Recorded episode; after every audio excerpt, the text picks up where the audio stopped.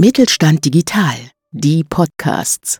Mit Mittelstand Digital unterstützt das Bundesministerium für Wirtschaft und Klimaschutz kleine und mittlere Unternehmen bei der Digitalisierung. Ob Plattformen, neue Geschäftsmodelle, KI oder digitales Bezahlen.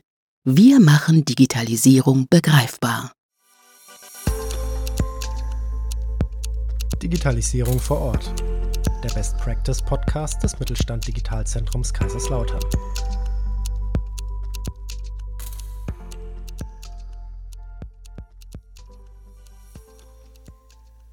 Hallo zusammen und herzlich willkommen zur neuen Folge von Digitalisierung vor Ort.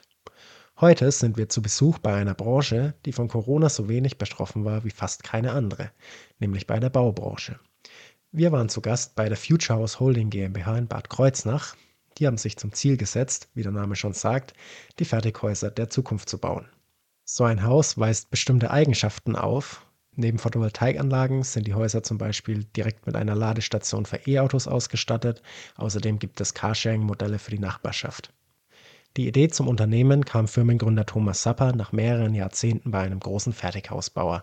Seit 2016 ist er mit Future House unterwegs. Hören wir mal in das Gespräch rein.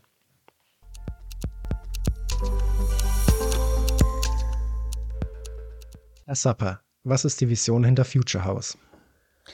Also uns geht es bei Future House nicht nur um Hausbau, sondern wirklich um Themenstellung der Zukunft. Hausbau selber ist ja eigentlich nur die Hülle, sondern man muss eigentlich noch einen Schritt weiter denken, dass man sagt, ah, das Material, was verwandt wird, muss einfach, sagen wir mal, ein zukunftsorientiertes Material sein und auch die ganzen Konzepte, die im Haus selber drin stecken, energetische Konzepte, äh, Nachhaltigkeitskonzepte, Photovoltaik, Batteriepufferung, E-Mobilität, das sind alles Pakete, die einfach in so ein Gesamtkonzept mit reinfließen müssen und genau das macht Future House. Wie wichtig ist die Digitalisierung denn da im gesamten Lebenszyklus des Hauses? Ich glaube, ganz wichtig ist Digitalisierung deshalb, dass eben der Kunde auch ein ordentliches Vorstellungsbild von seinem Endergebnis sieht.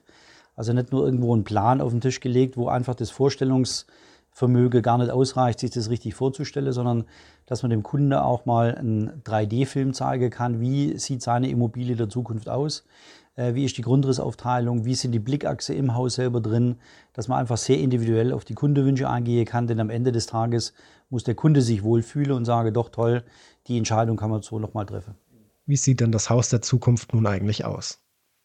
Ja, ich glaube, dass es äh, Haus der Zukunft gar nicht mehr darum geht, wie kommt man im Grunde mal relativ ökonomisch günstig an ein Endprodukt, sondern ich glaube, dass äh, es ganz wichtig ist, dass die Einzelbestandteile eben aus einer Zweitverwendung kommen. Äh, viele Leute wissen gerade im Massivbau nicht, dass es eigentlich eine, ein echter Engpass bei Sand und Kies vorhanden ist, also quasi Rohstoffmaterialien oder Rohstoffknappheit. Und ich glaube, dass die Häuser der Zukunft einfach über eine Zweitverwendung, wie kriegt man also quasi aus Reststoffe Neubaumaterialien hin, die einfach ökologisch in eine Gesamtbilanz ähm, äh, reinlaufen und äh, auch in einem Gesamtkontext dahingehend sind, dass es eben CO2 arm oder möglichst CO2 oder klimapositiv wird am Ende des Tages. Stichwort Zweitverwendung. Wie bekommt man ein Haus denn klimapositiv? Ja, wir haben im äh, Weingartenquartier, das ist unser 28 Doppelhausquartier, gemeinsam mit der FH Darmstadt äh, eine Gesamtanalyse gemacht von CO2-Werten. Also wie viel CO2 entsteht bei der Herstellung vom Gebäude, wie viel CO2 entsteht bei der Unterhaltung vom Gebäude. Und wenn Sie über viel Strom selber produzieren, sind Sie auch relativ CO2-arm da.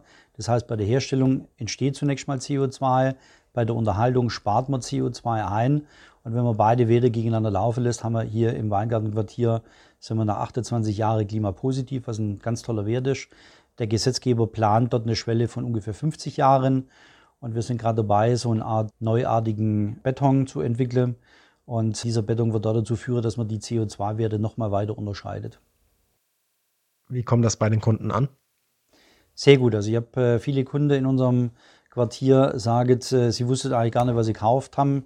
Aber das Konzept hat sie so überzeugt. Das ist eigentlich immer eine sehr schöne Aussage, dass man A, das Vertrauen vom Kunde äh, erwirbt und Vertrauen kriegt man nicht geschenkt, sondern Vertrauen muss man sich verdienen. Das heißt, auf der Wegstrecke muss man die Aussage, die man formuliert, auch einhalten. Und ich glaube, das ist auch in der heutigen Baubranche ein ganz wichtiges Thema, dass der Kunde nicht alleine gelassen wird, sondern man muss ihn abholen, man muss ihm zeigen, was er kriegt. Er muss ein Gefühl entwickeln auf der Wegstrecke und wenn er am Ende des Tages sagt, doch, es war das die richtige Entscheidung, hat man, denke ich, als Bauunternehmer alles richtig gemacht.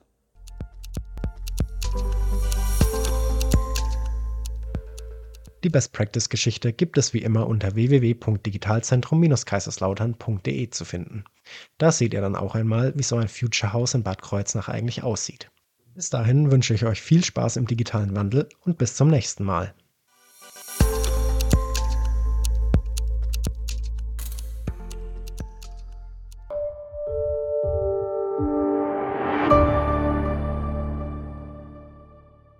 Sie hörten eine Folge der Mittelstand Digital Podcasts.